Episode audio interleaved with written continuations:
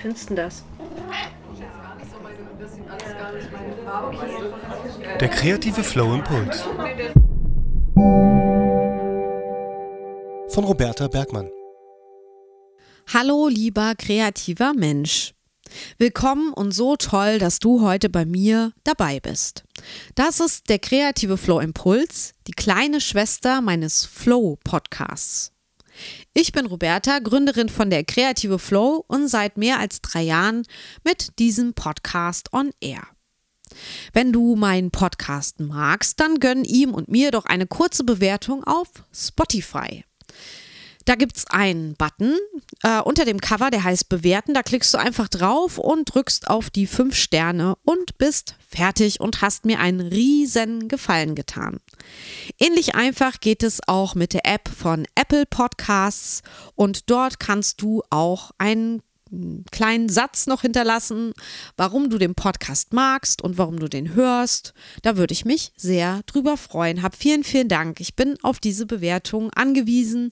Die Leute gucken da drauf und ja, es wäre doch schön, wenn du mir damit auch ein bisschen helfen könntest. Vielen, vielen, vielen, vielen Dank.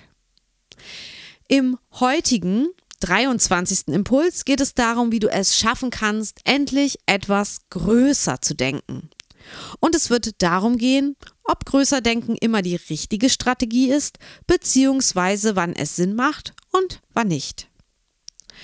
Was meine ich genau mit größer denken? Na gehen wir mal von einem Praxisbeispiel aus. Du hast vielleicht gerade dich selbstständig gemacht und möchtest mit deinem kreativen Output deinen Lebensunterhalt verdienen. Vielleicht bist du Illustratorin, Künstlerin, Designerin, ja, oder machst irgendwelche Produkte, die du online verkaufen möchtest. Wenn dem so ist, bleibt dir am Anfang gar nichts anderes übrig, als groß zu denken, denn du hast ja noch kein florierendes Business, also noch keine oder, naja, nur wenige Kundinnen und Auftraggeberinnen. Das heißt, du musst dir ganz klare Ziele überlegen, die du mit deiner Selbstständigkeit zu einem bestimmten Zeitpunkt erreichen möchtest. Und hier kommt der Punkt mit dem Großdenken. Hier macht es absolut Sinn, eine große Vision vor Augen zu haben. In dem Fall ein Wünsch dir was. Wie viel Geld möchtest du verdienen? Wie viel brauchst du, um gerade so zu überleben, wäre hier die falsche Frage, sondern wenn du dir was wünschen könntest, wie viel Geld würdest du gern monatlich verdienen, realistisch, dass du glücklich bist?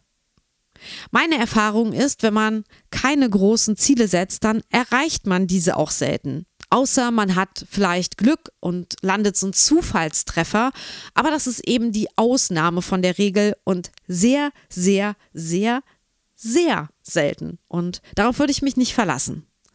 Meine Erfahrung ist weiterhin, du erreichst jedes Ziel, das du dir setzt, egal wie weit weg es am Anfang erscheint. Solange das Ziel nicht total unrealistisch ist oder aus bestimmten Gründen vielleicht sogar unmöglich, ist es eben machbar und auch erreichbar. Größer denken kannst du auch, wenn es darum geht, Forderungen zu stellen, zum Beispiel an deine Lebensqualität, an deine Bezahlung, an Verträge mit AuftraggeberInnen. Sei nicht immer so bescheiden. Sei nicht immer so, ich bin es nicht wert, andere sind besser als ich. Bescheidenheit hat noch niemandem geholfen, seinen Lebensunterhalt zu finanzieren. Du darfst und musst hier an dem Punkt an dich selbst denken. Deine Kundinnen und Auftraggeberinnen denken auch an ihre Vorteile, die sie durch eure Zusammenarbeit haben. Das ist etwas, was mir lange sehr schwer gefallen ist und manchmal immer noch schwer fällt. Aber dann denke ich eben genau das, dass meine Auftraggeberinnen auch an sich denken und ihren Vorteil sehen. Und dann, warum sollte ich ihnen den geben, ohne selbst auch meinen Vorteil zu fordern? Auf der anderen Seite hilft dir ein Vergleich vielleicht auch mal, wenn es zum Beispiel darum geht, Preise für ein Kreativprodukt festzulegen oder einen guten Vertrag auszuhandeln. Aber dann vergleiche dich bitte mit Vorbildern. Denn also wenn du dich überhaupt unbedingt vergleichen willst. Ich finde ja Vergleichen auch immer schwierig, weil man dann sehr schnell frustriert ist. Aber wenn du dich mit Vorbildern vergleichst, dann bedeutet das, dass du dich auch mit deinen Zielen vergleichst, also das, was du noch erreichen möchtest. Verstehst du, was ich meine? Und größer denken kann auch bedeuten, gewisse Risiken einzugehen, um deine Ziele zu erreichen. Chancen wahrzunehmen, wenn sie sich bieten und nicht schon vorher zu kneifen und zu sagen, ach, das brauche ich gar nicht probieren, das klappt eh nicht. Wenn du so denkst, klappt es auch nicht. Und wenn du so denkst, wirst du auch nicht in deinem Business und in deinen Skills wachsen. Und manchmal bedeutet größer denken auch, in seine Ziele zu investieren, also Zeit und Geld in die Hand zu nehmen und es als Investition zu begreifen. Egal, ob du dir gutes Equipment wie eine neue Kamera, einen Rechner oder andere Technik anschaffst, weil du sie brauchst. Und ob du in Wissen investierst, zum Beispiel in Form von Online-Kursen, Workshops oder Beratungen. Diese Dinge werden dich so viel näher und vor allem schneller an dein Ziel bringen, als wenn du geizig mit Zeit und Geld umgehst. Klar, schaffst du es dann vielleicht auch zu deinem Ziel, aber es dauert einfach viel länger. Hast du diese Zeit wirklich übrig? Kannst dich ja auch mal fragen. Frauen sind bei sowas übrigens aus meiner Erfahrung immer vorsichtiger als Männer. Ich möchte hier wirklich keine stereotypen Argumente bringen, aber warum gibt es wohl immer noch so wenig Frauen, unter anderem in Führungspositionen und mehr männliche als weibliche Gründer? Weil wir Frauen vorsichtiger sind, weniger Risiken eingehen, damit auch weniger groß denken natürlich, uns weniger zutrauen. Schade. Denn dann verpassen wir Chancen und werden überholt von den männlichen Kollegen. Daher hier mein Appell, öfter mal größer zu denken und Risiken einzugehen, um die eigenen Ziele zu erreichen. Denk daran, wenn du das nächste Mal vor so einer ja, äh, Entscheidung stehst, sage ich jetzt mal, dann hör meine Stimme, die dir dann sagt, trau dich, geh dieses Risiko jetzt ein, weil es bringt dich an dein Ziel. Trau dich, investier das jetzt, auch wenn es vielleicht nicht funktioniert, aber du hast es versucht, du hast dem Ganzen eine Chance gegeben. So, wann macht es nun aber keinen Sinn, groß zu denken? Eigentlich keine schwere Antwort, aber ich sag sie dennoch.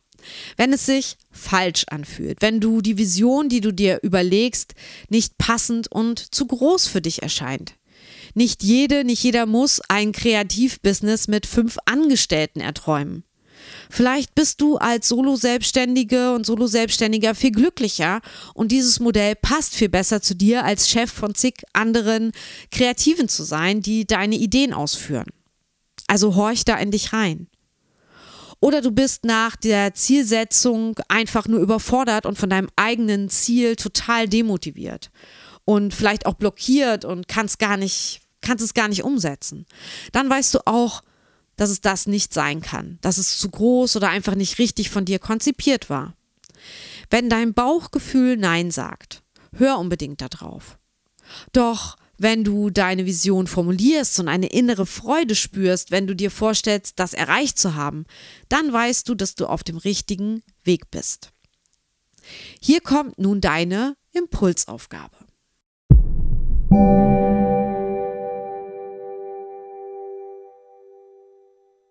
Nimm dir eine ruhige Minute, einen Moment, wo nichts ansteht. Vielleicht eine Kaffeepause oder zwei Stunden an einem Samstagnachmittag oder einem Sonntagmorgen, wo du mal keine Termine oder Verpflichtungen hast.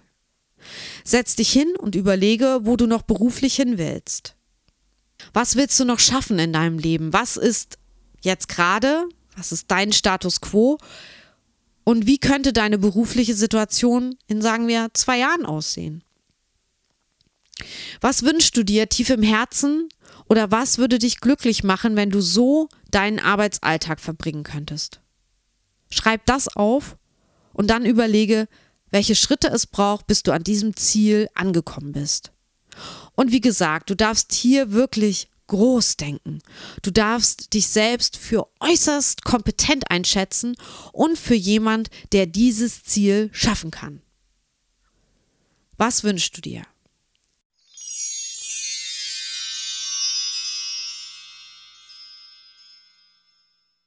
Das war mein 23. Impuls für dich. Wenn du noch Fragen dazu hast, dann schreib mir gern an hallo at der kreative Flow oder sprich mir bei Speakpipe eine Sprachnachricht ein. Ich freue mich in jedem Fall über Feedback von dir zu dieser speziellen Aufgabe. Du hörst diesen Podcast regelmäßig und magst seine Inhalte? Du möchtest etwas zurückgeben? Dann unterstütze der kreative Flow und werde VIP-Mitglied. Ab 3 Euro monatlich bist du dabei und erhältst exklusives Bonusmaterial. Mehr Infos und Support auf www.steady.de slash der kreative Flow. Den Link findest du natürlich auch in den Show Notes. Lass mich wissen, ob dieser Impuls etwas mit dir gemacht hat. Alle weiteren Infos findest du wie immer in den Show Notes. Schau da ruhig mal rein. Ich wünsche dir jetzt eine kreative Zeit. Bis bald hier im Podcast. Tschüss, deine Roberta.